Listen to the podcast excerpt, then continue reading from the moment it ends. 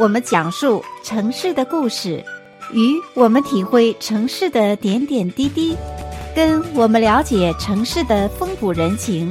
请您与金娜一起空中漫步在住在湾区。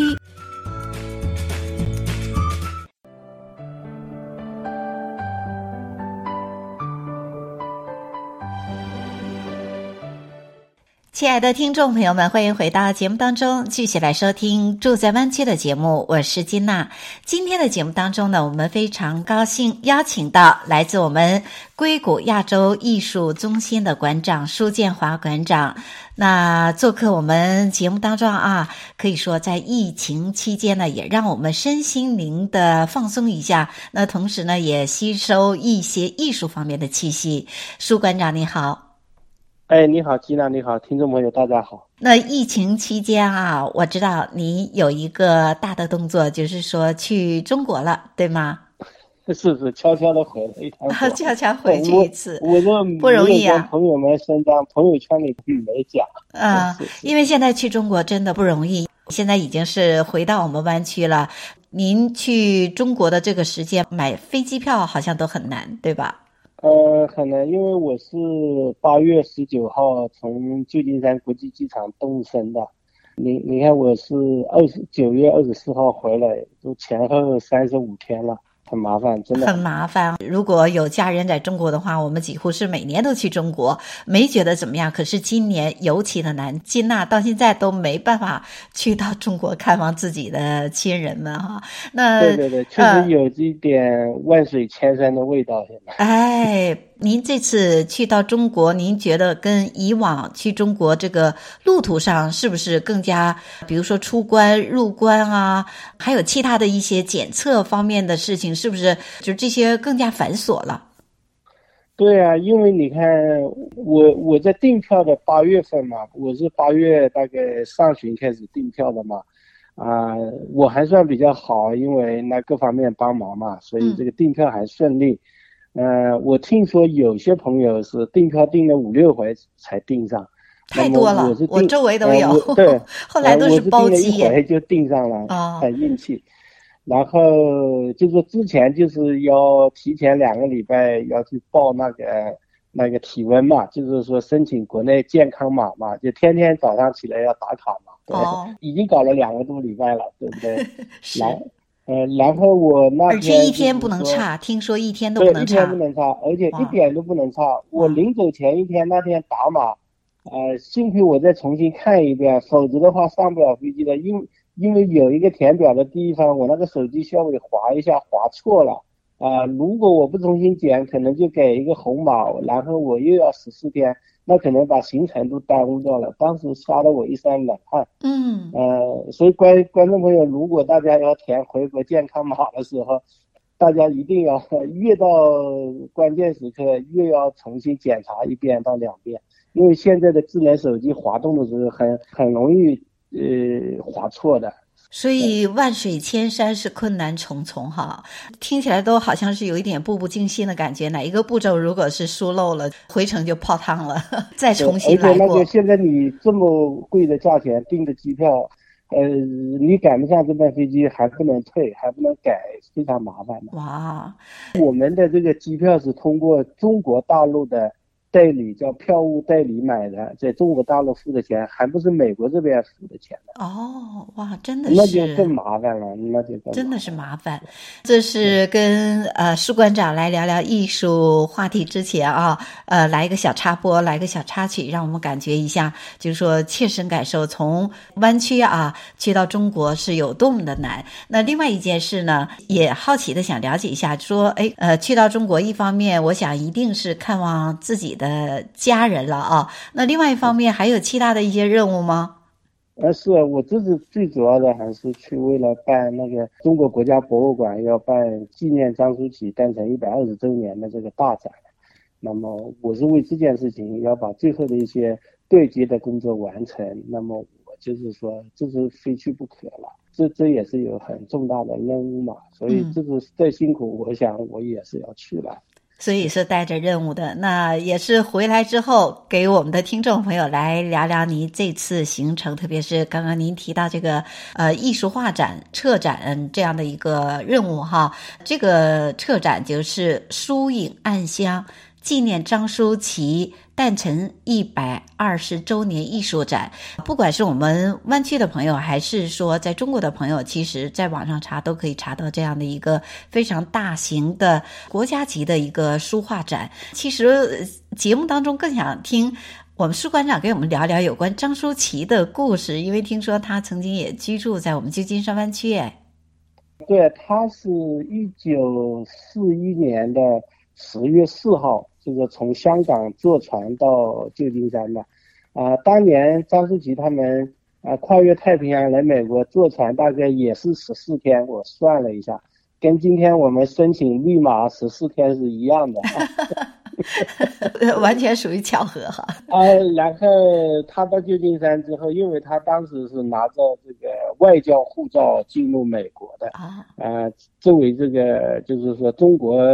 啊，教育部的一个叫做青善大使跟艺术大使来美国进行这个举办巡回画展，啊，来促进中美文化交流。另外要帮助抗战中的中国来筹款的，所以他当时是有有一种多种任务。嗯，那么第一站当然是旧金山，所以他到了旧金山之后，在旧金山中领馆，就是说。举办这个旧金山的这个总领事馆，就是国民政府的总领事馆，啊，给他举办的一个活动。当天晚上的活动，记得旧金山的《纪事报》有一个记者去采访，写了一篇文章。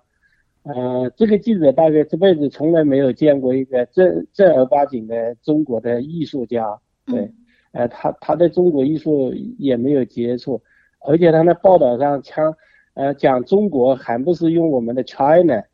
而是用 Casey，就是说这个英文的很古老的英文里边对中国的称呼，这个词对应翻成中文叫契丹。啊、呃，他的你你你看当时的美国的白人，就是美国的主流媒体对中国的印象是很古老很古老的，你知道吗？对呀、啊，是是是，所以所以他们认为，呃，中国的艺术总想着中国的艺术是这些古老的青铜器啊，什么石雕啊。呃，丝绸啊，玉器啊，对，他没想到中中国的画家，啊、呃，能用这么轻快、这么娴熟又这么现代的方法来画花鸟画，就是短短几分钟可以画出一幅画画来，所以这下子在美国是很很引起惊奇，也是很这个轰动的事情。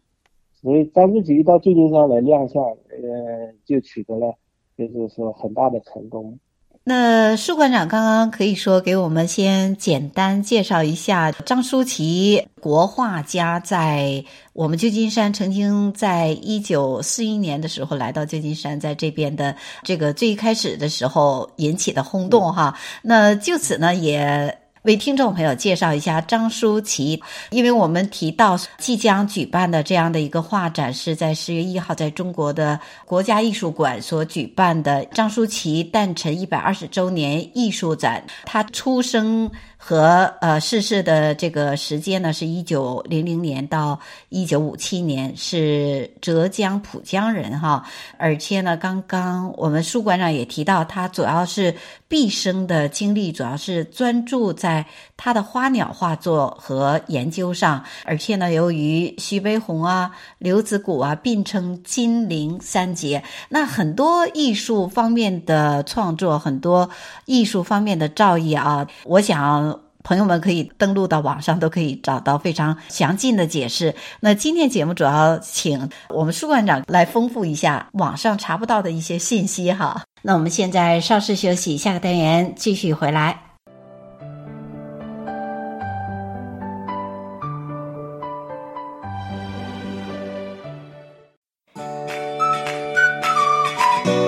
听我们讲述城市的故事，与我们体会城市的点点滴滴，跟我们了解城市的风土人情。请您与金娜一起空中漫步在住在湾区。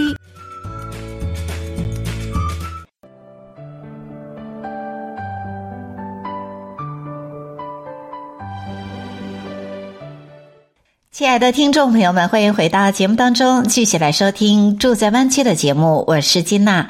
今天的节目当中呢，我们非常高兴邀请到来自我们硅谷亚洲艺术中心的馆长苏建华馆长做客我们节目当中啊，给我们讲一些艺术方面的趣闻。像今天我们所提到的，来自中国国家博物馆所举办的“疏影暗香”纪念张舒淇诞辰一百二十周年艺术展。呢，非常的有意思。苏馆长你好，哎，你好，吉娜，你好，听众朋友大家好。张书记是一九零零年生在金华，金华是我老家。哦、oh. 嗯。不过大大家一提起金华，就马上想起金华火腿，因为 全世界有。是。嗯、呃，金华是在浙江的西部的一个一个山区兼盆地的这么一个地方。像金华这个，他们底下有八个县。那么张书齐的家乡是浦江，是一个县。像我们老家兰溪也是一个县。包括现在卖小商品市场最厉害的义乌，也是金华的一个县。所以这个地方，你看它确实是出很多人才。比如说张书齐，一九二四年他在上海那个艺专那个师范科毕业以后，回到了金华这个。中学就是说浙江省立第七中学教，呃教书做图画课老师的时候，嗯，第二年班上就有两个学生非常后来非常非常有名，第一个就是艾青大诗人艾青，哦，第二个就是历史学家吴晗，对，嗯，哇，都是鼎鼎大名的。张书齐他当时教书的时候，这个同事里边啊、呃、有一个叫蒋连生的，也是黄宾虹的好朋友。艺术大师黄宾虹也在金华出生长大的。所以你看，我们随便一举，你你看，我们老家这个人杰地灵啊，对呀、啊，对呀、啊，我刚想说这句天杰地灵的地方，哎，我们舒馆长也是可以说也是我们湾区的一宝，因为不敢不敢，的确的确，因为金娜也多次访问舒馆长，非常喜欢听他讲艺术方面的一些故事，而且呢，透过我们这个一个平台，也介绍了许多像之前我们访问的张大千。方面的一些画作的分析呀、啊，画展呢，还有其他一些艺术展，让我们居住在美国的华人也更多的体会到我们传统文化的这些传承，对吧？对，因为张书齐，你看他是在金华教了两几年书之后呢，他又到厦门，就是到厦厦门去教书。然后在一九二九年，他得到了一个非常非常好的机会，就是艺术大师徐悲鸿跟他的。朋友就是吕凤子，两个人又推荐他直接从厦门的一个普通的一个中专学校，到到了南京中央大学去教书。嗯，他相当于真的是跳了龙门了。那是什么样的一个因缘际会，他选择来到了旧金山呢？像您刚刚提到说，一九四一年也是中国外交使节的这样的一个身份来到旧金山，对吗？对，最主要的事情就是一九四零年的这个十一月，应该十一月七号，呃，当时罗斯福总统就是说已经胜选第三次连任。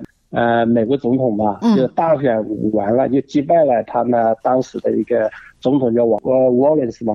然后呢，张思齐在重庆，在日本人的大轰炸中突然得到了灵感，呃，他觉得罗斯福总统在中国一直很好，所以他想画一张大画送给他作为一个贺礼。所以当他当时想到了这个鸽子，就是鸽子代表和平嘛，嗯，所以他就他就在很艰苦的情况下。呃，画了一张图，画了一百个和平鸽，啊、呃，上面是有橄榄枝，下面有映山红，就是杜鹃花，啊、这一幅画有这个八尺宽，呃，八尺宽，三至四尺高，呃，这一张画呢，然后在一九四零年的十二月二十三号，就圣诞节前一天，那个国民政府在重庆就举办了一个非常隆重的一个仪式。啊，把这张画呃送给了这个美国驻华大使这个约翰逊，请他转给罗斯福总统。然后这所以这张画后来这个美国大使就把这张画用飞机就是说啊带到了美国，给了送转给罗斯福总统。这张画还在白宫挂过，呃，罗斯福总统也很喜欢这张画。他有回信，谢谢他们送他这么好的一张画。哇，这样听起来还是中美之间文化交流的一一段佳话哎。对，因因为你想想，一九四零年的时候，珍珠港事件还没有爆发，珍珠港事件是一九四一年爆发的，所以他当时中国抗战是最艰苦的，是那个英国、法国自己还在苦哈哈，自身难保。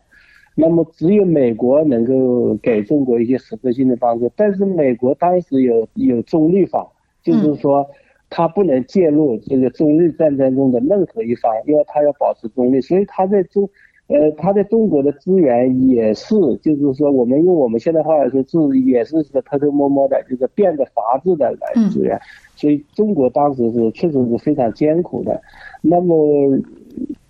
张之錡他们这张画画好，国民政府是很重视的。蒋介石亲自在这张画的临呃临边的右边提了一行字，叫“幸运和平，祝贺罗大总统第三任”。所以你你看，这是中国最高层的一个表示嘛？对，对，所以有人说这张画是一张国礼嘛，就是这个国国家的礼。而且开幕的时候，像国民政府的这个要要员。那个孔祥熙啊，他们都都都出席了这个开幕式。那么，所以张之錡在第二年，就是一九四一年的春天的时候，就拿到了国民政府那个一笔呃七千美金的旅费的资助，然后来到美国。他先呃他先到香港，在香港待了几个月，然后再在四一年的啊、呃，我刚才讲的十月四号到了旧金山嘛。那么他到了旧金山之后，不到两个多月，呃，是珍珠港事件爆发了。嗯。那么，呃，他本来在美国只想待个一年多，结果是待了五年多。生活在美国这段期间，也一定留下了他的艺术创作。对，一那么他到美国的话，当然不只是旧金山，他在美国各地要巡回展。你看，他是四一年的十月份，我们刚才说，十月份到了旧金山。嗯然后在旧金山搞完活动，马上去洛杉矶。洛杉矶，呃，活动当然很成功嘛。那个当时，那个报业大王钱特了，呃，他们都去捧场看他的画展。呃，当然他画展也卖画，因为这个画卖的钱是要交给中国政府的。嗯。另外呢，当时美国呢，为了支援这个中国抗战，因为美国跟中国已经成为盟国了嘛，对不对？珍珠港事变之后，两个。所以在美国成立了一个民间组织，叫做 China 呃 United Relief 抗日援华会，这是一个非常庞大的组织，在整个北美，呃都有很多分部的。呃，那么张之錡实实际上就是变，呃，在美国的行程是由这个联合援华会来安安安排的，帮助他们宣传筹款。那么张之錡洛杉矶完了之后，又去了纽约。然后又去加拿大那个多伦多他们那边，然后又巡回过来到波士顿、芝加哥，反正他在美国的那个我看了一下，他在呃美国的前三年，他基本上就走了三十多个城市。足迹是遍布了美国的大江南北哈，从包括加拿大加加拿大六个主要的城市他都去过。哇，不简单呢！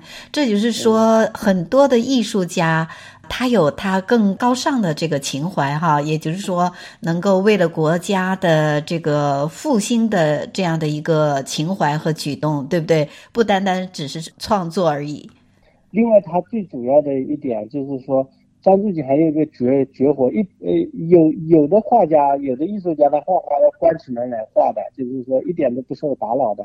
张之錡的特点是他画画最喜欢有人看。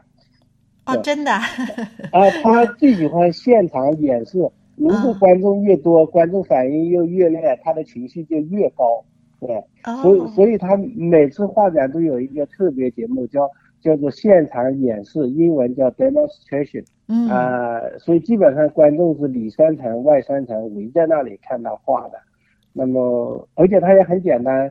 你看我们现在的照片，它它就一叠纸，而且这个纸还不是中国的那种宣纸，是美国的水彩纸或者水彩卡纸。嗯，然后就两两三支毛笔，然后一个彩色的一个彩色的这个画画的碟子，有五六种颜色的。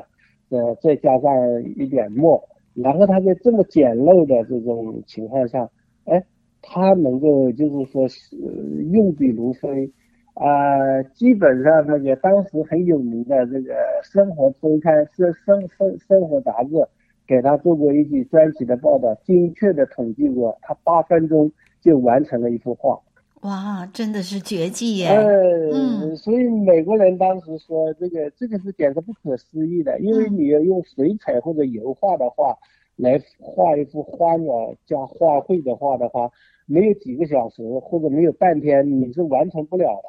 没错，没错，他八分钟就、嗯、就完完成，非常的有意思。谢谢苏建华馆长。那我们现在稍事休息，下个单元继续回来。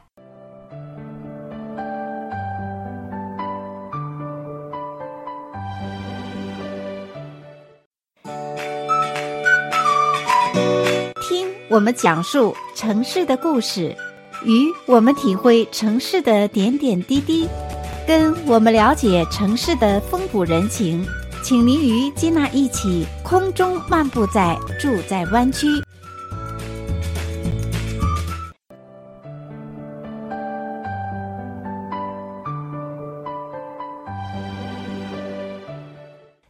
亲爱的听众朋友们，欢迎回到节目当中，继续来收听《住在湾区》的节目。我是金娜。今天的节目当中呢，我们非常高兴邀请到来自我们硅谷亚洲艺术中心的馆长苏建华馆长做客我们节目当中啊，给我们讲一些艺术方面的趣闻，像今天我们所提到的。来自中国国家博物馆所举办的“疏影暗香”纪念张舒淇诞辰一百二十周年艺术展呢，非常的有意思。苏馆长你好，哎，你好，吉娜，你好，听众朋友大家好。那特别是这一次，像舒馆长去中国，也是为了这样一次的画展，也就是说他的诞辰一百二十周年的艺术展，哈。那名字叫做“疏影暗香”。那其中也是我看到介绍有一张画，也是叫做《暗香》。对对对对。哎，我觉得也是，哎呀，画的非常的清雅啊，都是这个梅花。所以用色不多，可是呢，你又能感觉到这种花的颜色，甚至那个枝干的颜色。所以他在绘画的技巧方面，的确像你说的，有很多与其他的画家这个有不同之处哈。对，因为他当当时其实也是代表了，就是说民国，就是说那那一代，就是说。那个对中国传统就是说训练非常非常有训练的一个画家，另外呢，他们又接受了这个西洋的很多技法和观念的人，就是说，所以你看张舒淇的朋友，你可以看出他像在美国纽约作展给他写序的两个人，一个是胡适，一个是林语堂，呃，还有一个外外国人就是获过诺贝尔奖的，但是在中国长大的叫赛珍珠。呃，叫 Pearl Buck，对，所以他那边你看他的那一代就是民国的知识分子文人的这个精华，那个是像这个精粹的东西，张自己身上都具备。对，呃，对包括他的文雅，他的风度，然后他的技艺，啊、呃，他非非常，所以一九四三年的时候夏天。呃，张舒淇呢，这个美美国一对好朋友夫妇请张舒淇到新，叫新罕布什州的那个庄园去避暑，然后避完暑呢，又回到了波士顿。当时很有名的语言学大师叫赵元任，对，也是张舒淇的好朋友。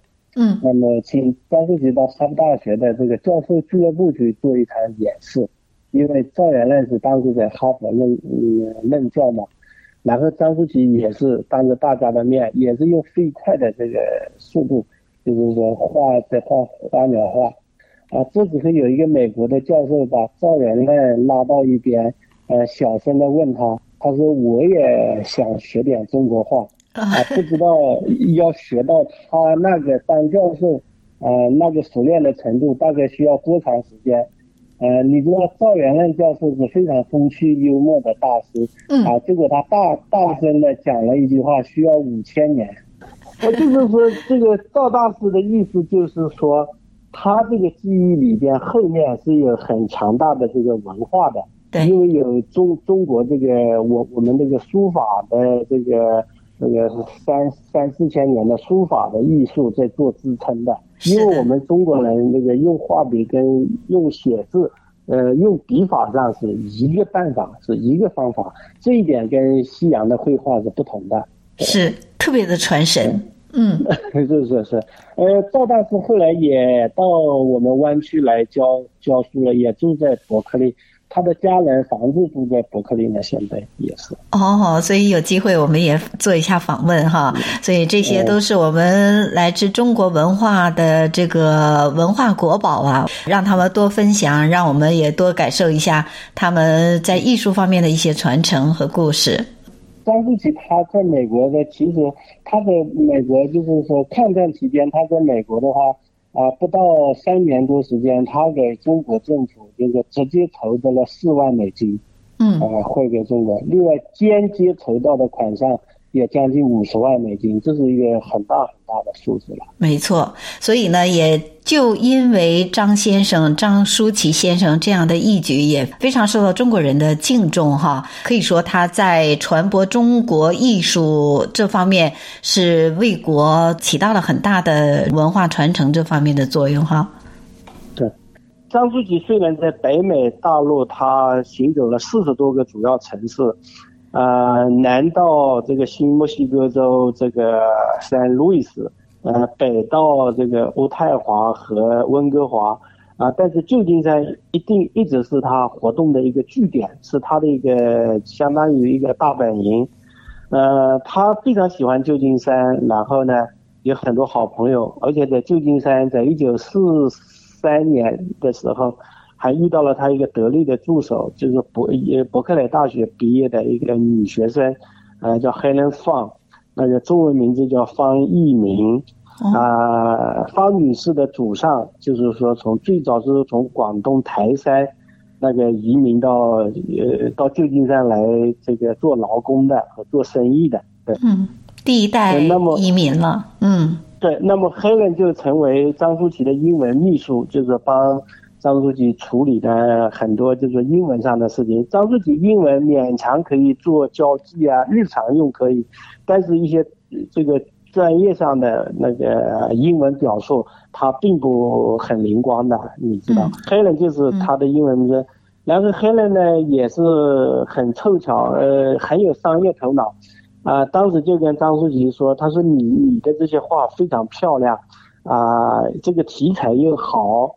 颜色又鲜艳，其实在美国是可以开发一些，呃，用我们今天的话来说叫衍生产品，就把它的图案做成贺年卡呀，啊，做成这个圣诞卡呀，啊，还有做成其他的一些那个图案，这样去卖的话应该有销路的，对，所以呢，黑人就帮张书记来经营这个这方面的这个市场开发，呃，他们配合的很好。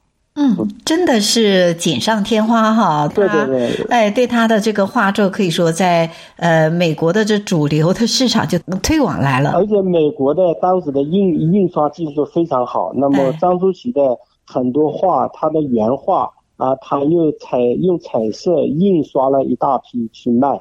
嗯。那像我们今天对今天美国很多美国人家老人家家里挂的张书綺的印刷品，就是当年他们张书綺工作室卖出来的。那像这一次啊，我们所提到的说，在中国国家博物馆所举办的张书綺诞辰一百二十周年艺术展，那总共会展出多少个画作？因为现在都是我想都是疫情的关系，那有没有远程的也可以欣赏到他的画作呢？呃，到时候他们网站上应该会有。呃，这次展览的总共将近有九十幅作品，九十幅作品。哦，不少。啊、呃，对，而且都是张书綺的这四十年代到五十年代的一些非常艺术成熟时期的作品。那么展品的话，大部分都是从这个杭州的浙江美术馆，然后张书綺的老家浦江美术馆借去展览的。当然还有国家博物馆自己的一些藏品，那么这几件藏品是张书綺美国的这个家属是捐赠给中国国家博物馆的。对，那我也简单看一下网上的介绍啊。那看到他的画作，真的从自己虽然呃不是作画的人，可是也非常的喜欢啊。呃，真的是雅俗共赏。我对于我们普通人也非常的喜欢。那其中有画到孔雀，还有画到这个鸡哈，中国人非常喜欢的这个鸡，还有春风拂面的这个是牡丹哈。那还有我刚刚提到的，就是呃。非常这个特别的暗香，就是梅花，还有很多其他的花鸟的画作。那舒馆长会喜欢哪几幅作品呢？呃，我比较喜欢第一，他喜欢他的孔雀。呃，他的孔雀，我觉得画的非常非常好，有神韵哈。一般的画，嗯、一般的画家画孔雀总喜欢画开屏的，就是说画的满满的。呃，但是张舒淇画的孔雀却不是画开屏，他基本上站着的或者立着的，在开屏前的那一种状态，就是说有实力但不不用展示出来的那种状态。我觉得这这也是代表了他他的这种这个性格吧，跟他的风采吧。对，嗯，真的，经过这个呃舒馆长的点评，我觉得也的确是这样的一个感觉，因为特别是那个孔雀的眼神，他都呃给画出来了哈。这一次国博展的这一张那个海报上的，他们海报上出现的这个孔雀就很大，啊、呃，这一张是张舒淇一九四七年回到中国之后画的，你知道。抗战胜利之后，一九四六年底，那么张书记就回到了，呃，中中国嘛。嗯。然后呢，他在那个去看他的那个亲人。嗯。然后呢，四六年底呢，在他回国前大概几个礼拜，他的太太，就是说他的结发的妻子，就是说得瘟疫死了。对。哎呦。那，然后到了四七年的这个八月份。就是他美国的这个秘书，就是呃方一鸣，到到了海南，到了上海，他们十月份在上海结的婚，呃，所以照片上的张舒淇当时这个神情还是非常高兴的，你看得出来，是。是是，所以从画当中也能够体现作画的人的这个精神状态哈。呃，张舒淇在中国待了整整两年，四七年跟四八年，主要是在。那个杭州、上海和南京，他当时又在南京中央大学继续做教授。嗯，呃，中中间还发生过一个很重要的插曲，就是一九四七年五月的时候，潘天寿，就是说，呃，做杭州西湖国立艺专校长的时候，啊、呃，这个这个学校很有名，你知道，杭州国立艺专，啊、呃，是林林凤眠创办的。潘天寿觉得他自己做不了校长，太辛苦了，希望。张舒淇能够来接这个校长啊、呃，那么 当时国民政府教育部也非常呃认为张书记合适做这个事，但是张书记认为当时中国的这个政治形势啊，对对，已经不是很稳定了，所以他就拒绝了这个任命。那么直到一九四九年的三月份。呃，张舒淇认为这个他不适合在中国这个这种政治变局中待下去，他又回到了旧金山。他是一九四九年的三月九号从上海启程，三月二十四号到旧金山的。对对。那之后呢？是一九四九年之后，张舒淇就一直旅居在旧金山湾区吗？对对对，他在伯克利那里建了一个工作室，然后在皮特蒙的山上买了个房子。呃，他跟海伦两个人有两个儿子嘛，其中有一个就是张少树教授，就斯坦福大学东亚呃这的历史学家张少树教授。呃，张舒淇一九四九年三月到了旧金山之后，然后在这里继续创作。经营他的这个工作室的一些这个运营，呃，当然他的太太做了他的得力的助手，呃，但是呢，下面发展的情势就不是很乐观了，因为呃，中国跟美国的关系又开始紧张了，尤其是一九五零年底爆发了朝鲜战争，那么中国变成美国的敌人了，那么张书记的这个当时的氛围就是跟当张书记一九四一年。来美国的那种情况已经完全不一样了，甚至张书记一度差点被美国司法部这个遣返到中国去，啊，因为他的签证那个到期了，他的签证到期了。嗯。后来经过律师的处理，就是说他变成了美国的永久居民。但是这种事情对他的情绪是影响是很大的，对情绪是影响是很大。那这些政治因素影响到他后来的艺术创作吗？